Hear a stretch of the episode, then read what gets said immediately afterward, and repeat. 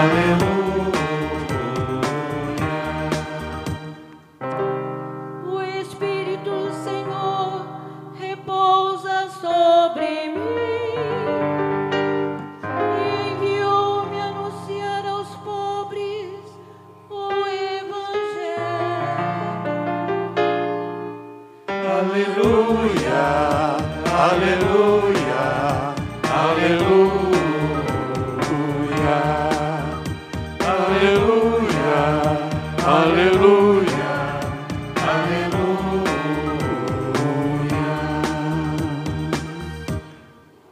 Senhor esteja convosco.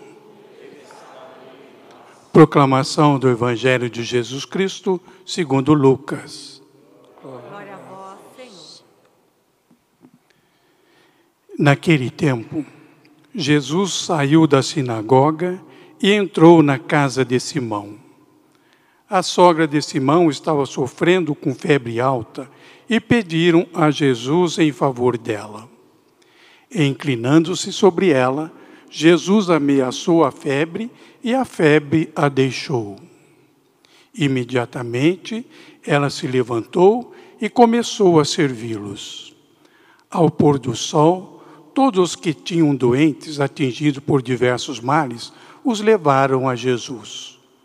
Jesus colocava as mãos em cada um deles e os curava. De muitas pessoas também saíam demônios gritando: Tu és o Filho de Deus. Jesus os ameaçava e não os deixava falar, porque sabiam que ele era o Messias. Ao raiar do dia, Jesus saiu e foi para um lugar deserto. As multidões o procuravam e, indo até ele, tentavam impedi-lo que os deixasse. Mas Jesus disse: Eu devo anunciar a boa nova do reino de Deus também a outras cidades, porque é para isso que eu fui enviado. E pregava nas sinagogas da Judéia. Palavra da salvação. Glória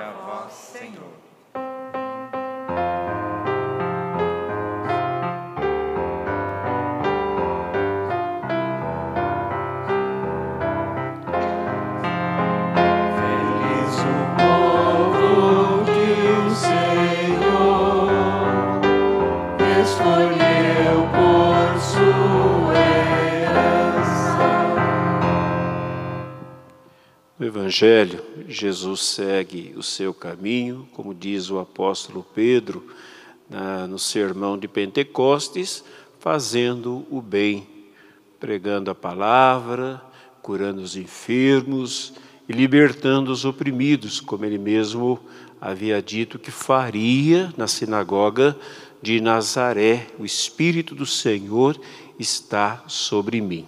Eu gostaria de falar um pouquinho a respeito da primeira leitura. Paulo está orientando os primeiros cristãos, os cristãos de Corinto.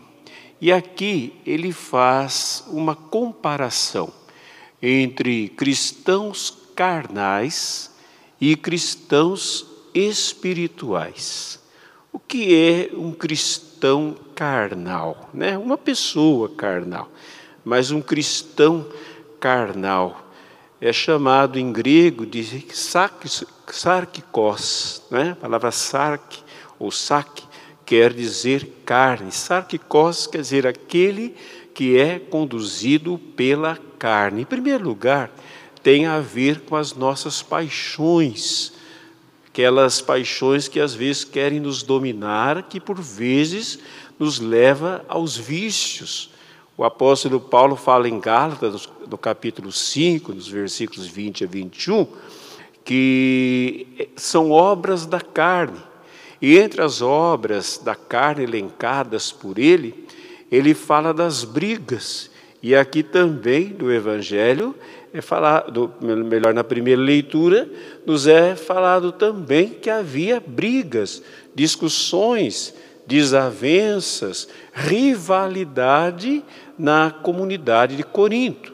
Não é muito diferente nos dias de hoje também, né? como naquele tempo. E Paulo reclama que por causa desta rivalidade, eles não cresciam espiritualmente. O que, que ele queria dizer com crescimento espiritual? Né? Antes disso, ainda falar que também há um outro sentido para, para a palavra carnal. Significa também imaturidade. Quando uma pessoa ela é incapaz de pensar e de agir com sensatez. Ela assume uma coisa, exemplo, assume um casamento, casa, mas não assume as responsabilidades do casamento. Hoje nós vemos muitas pessoas que casam, casar quer dizer deixar a vida de solteiro para trás, mas a pessoa não deixa. Ela não deixa a casa da família, tem todo o tempo estar na casa da mãe, todo o tempo está lá conversando com o pai a respeito da vida dela, pedindo conselhos, pedindo orientação ou reclamando, quando não quer continuar com aquela vida de solteiro que tinha antes, às vezes até mesmo com libertinagem. Então, é uma pessoa imatura. E hoje nós estamos vendo muitos casamentos que estão acontecendo com imaturidade. Inclusive, a imaturidade, quando ela é comprovada, ela, ela é caso de nulidade de um casamento. Se uma pessoa não tem nenhuma condição para assumir né, um, um relacionamento, um casamento, ela não pode casar. Tem que ter uma, uma, uma certa maturidade. Lógico, ninguém é suficientemente maduro. Né? Nós somos seres em acabamento, seres em construção. Ah, mas né, dependendo do que nós vamos assumir, nós temos que saber o que nós vamos assumir, quais são as responsabilidades que nós temos, pensar bem antes, não é? Nas consequências das nossas escolhas. Mas nem sempre nós pensamos, às vezes nós somos insensatos, não é? E ser insensato, gente, significa ser imaturo. No caso aqui de Corinto, a insensatez estava no apego às pessoas. Geralmente a pessoa imatura, ela é muito apegada às pessoas, ela tem necessidade da orientação, tem necessidade da, da, da opinião dos outros, ela tem necessidade né, de ser o centro das, das atenções. Por quê? Porque ela é imatura. Então, a sua imaturidade cria uma dependência dos outros. Veja, nós temos que amar os outros, nós temos que servir os outros. Hoje Jesus cura a sogra de Pedro e ela pôs-se a servi-los, não é? De fato, e nos relacionar com as pessoas. Mas nós não podemos ser dependentes das pessoas e nem tornar ninguém dependente da gente. O imaturo, ou ele é dependente dos outros, ou ele é, ou ele é manipulador. Se ele não manipular as pessoas, ele fica com raiva das pessoas. Se as pessoas não fizerem o que ele quer, o que ela quer, fica com raiva né? ou tenta de todo jeito destruir aquela pessoa, porque aquela pessoa não faz o que eu quero, não pensa como eu quero, não cumpre as expectativas que eu tenho a respeito dela. Então nós temos, gente, que muitas vezes analisar se nós não somos seres carnais, se nós não somos seres imaturos. Com certeza nós se formos sinceros, né, nem sempre nós somos, às vezes nós gostamos de jogar confete em nós mesmos, achamos que somos o máximo, né, que estamos sempre certos, que somos mais maduros do que os outros, mais espirituais que os outros. Primeiro, quem acha que é mais espiritual do que os outros já não é. Já não é. Porque quando uma pessoa tem que afirmar que ela é mais madura, que ela é mais sensata, que ela entende melhor das coisas, que ela é mais espiritual, né? e ela tem que mostrar para todo mundo, significa que ela é imatura. Ela tem a necessidade, é o que Jesus falava a respeito né, dos fariseus da, da época dele, hoje tem muitos também, e nós podemos ser um deles. Tinha necessidade lá, fazia suas orações no canto das, das esquinas, lá na rua, né, de gritar, de usar roupas espalhafatosas, de, de, de, de mostrar, né, de chamar a atenção. Aí Jesus fala: não, quando você for orar, entra no segredo né, do seu quarto, né, na intimidade do seu quarto, no segredo do Pai. É o Pai que vai ver quando nós somos de fato espirituais, não temos necessidade que os outros vejam, que os outros nos elogiem, que os outros entendam que somos mais santos e mais espirituais do que os outros. É sempre um sinal de maturidade. Só que a pessoa às vezes não percebe né, que com o passar do tempo ela é percebida pelos outros assim. Né? Ela não é mais vista naquilo que ela quer mostrar, que é, e ela acaba ficando sozinha. As pessoas vão se afastando aos poucos dela, porque percebe a falsidade naquela atitude. Né? Então a imaturidade destrói relacionamentos. Mas o que é o ser espiritual? Né?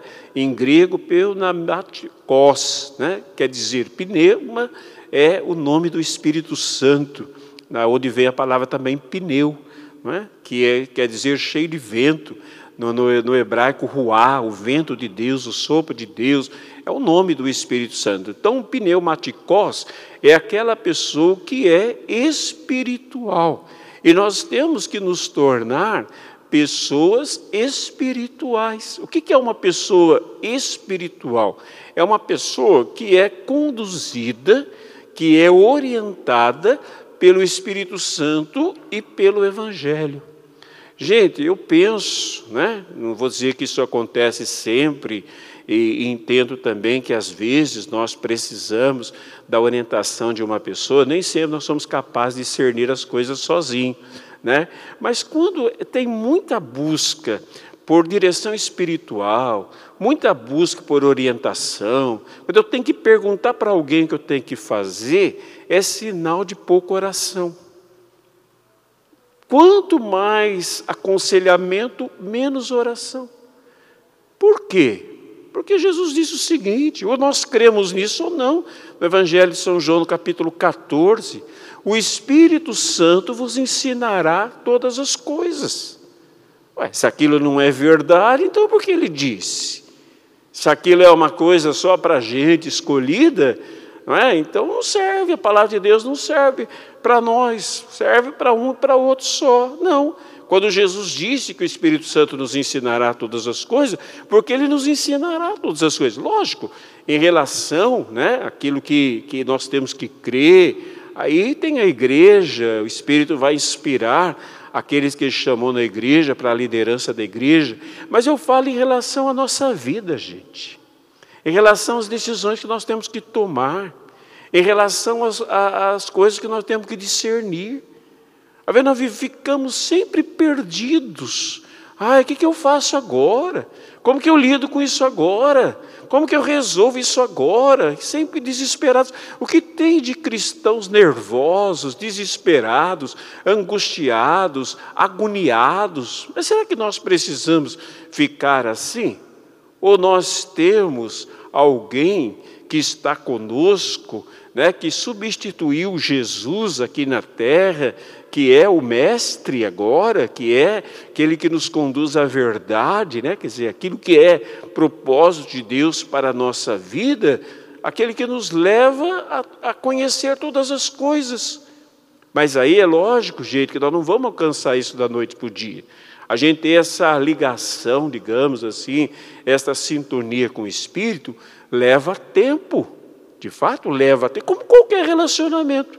Nenhum relacionamento se dá da noite para o dia. Né? Aquele negócio é paixão à primeira vista, de fato é paixão à primeira vista, não dura nada. Um relacionamento ele vai sendo construído. Ele vai, ser, vai sendo construído entre altos e baixos. Então, o nosso relacionamento com Deus, o nosso relacionamento com o Espírito, ele vai sendo construído.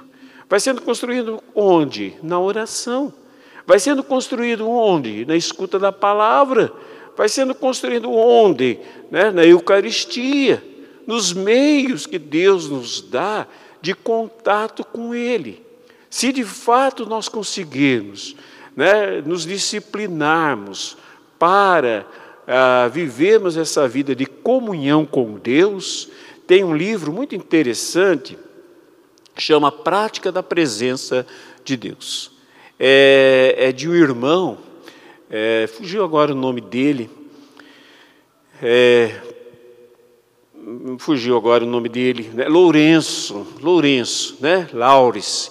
Era um frade carmelita, um irmão carmelita, que viveu na Idade Média, no mosteiro carmelita, né? Um irmão carmelita. E por, por incrível que pareça, há pouco tempo que uma editora católica editou um livro dele, né? se, não me, se não me engano, Palavra e Prece, Antes era editado por uma editora evangélica chamada Candeia, né, que editou esse livro, A Prática da Presença de Deus, que poucos conhecem, muito menos esse irmão Laures, né, o Lourenço. E o que, que ele, ele, ele, ele dizia? Ou melhor, o que, que ele fazia? Né? Ele procurou com breves frases bíblicas, né, talvez por isso tenha chamado a atenção né, de, de, um grupo evangélico, com breves, breves frases bíblicas, ele procurava manter a comunhão com Deus. Ele trabalhou né, na cozinha do seu mosteiro, na, na portaria do seu mosteiro, mas o tempo todo ele mantinha o que ele chamava de lembrança de Deus. Bem, pode ser uma forma, não é? Às vezes não precisamos de inteiro ficar é, recitando é, frases bíblicas, mas na, na, na, existe um, um, digamos assim, uma, uma tradição muito forte, principalmente da Europa, de invocar o nome de Jesus. Não é? Podemos invocar muitas vezes o nome de Jesus. Aqueles que têm o dom de orar em línguas, é uma forma maravilhosa. O dom de línguas não é propriedade da renovação carismática, está na Sagrada Escritura. É para todos os cristãos, não é?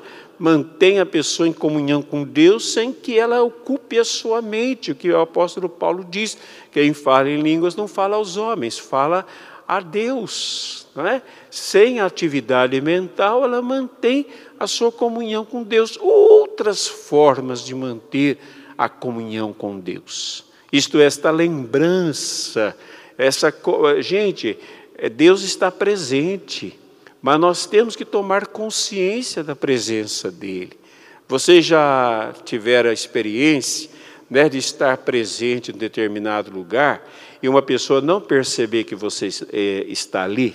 Ou você ter essa atitude com alguém, você está tão distraído e alguém está ali falando com você, está ali perto de vocês, você não percebe, a cabeça está voando, pensando em outra coisa, distraídos.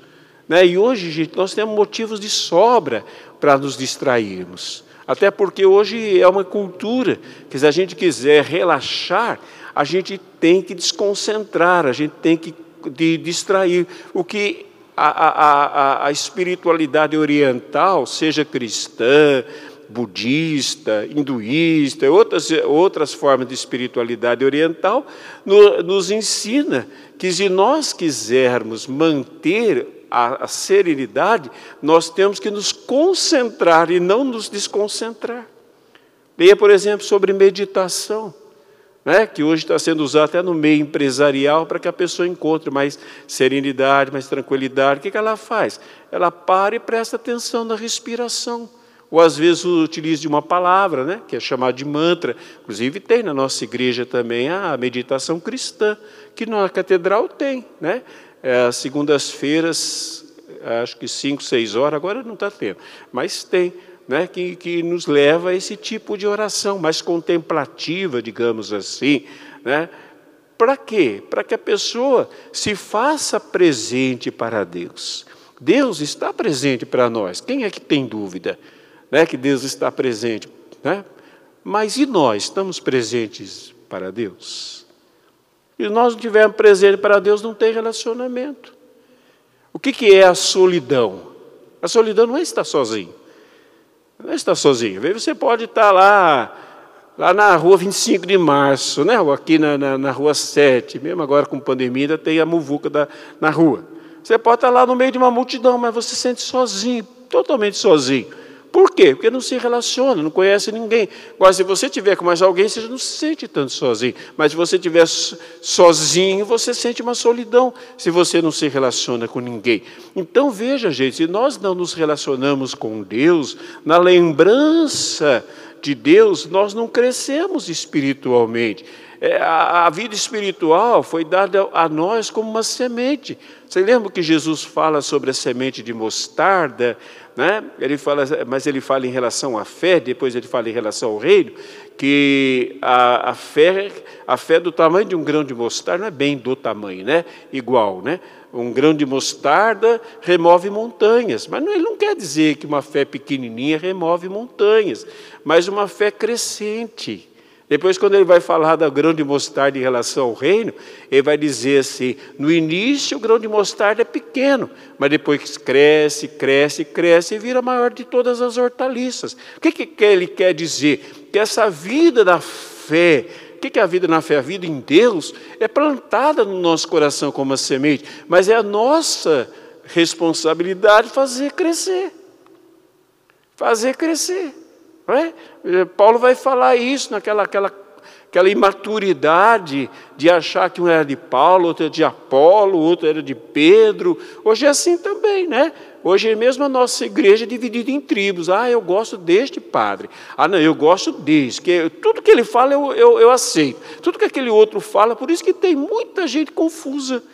Por quê? Porque prefere ser conduzida por homens né, que podem até ser bons instrumentos de Deus, mas por melhor que seja alguém, chega o dia que há de faltar. Nós não podemos nos esquecer disso, que nenhum homem é suficiente para manter a verdade.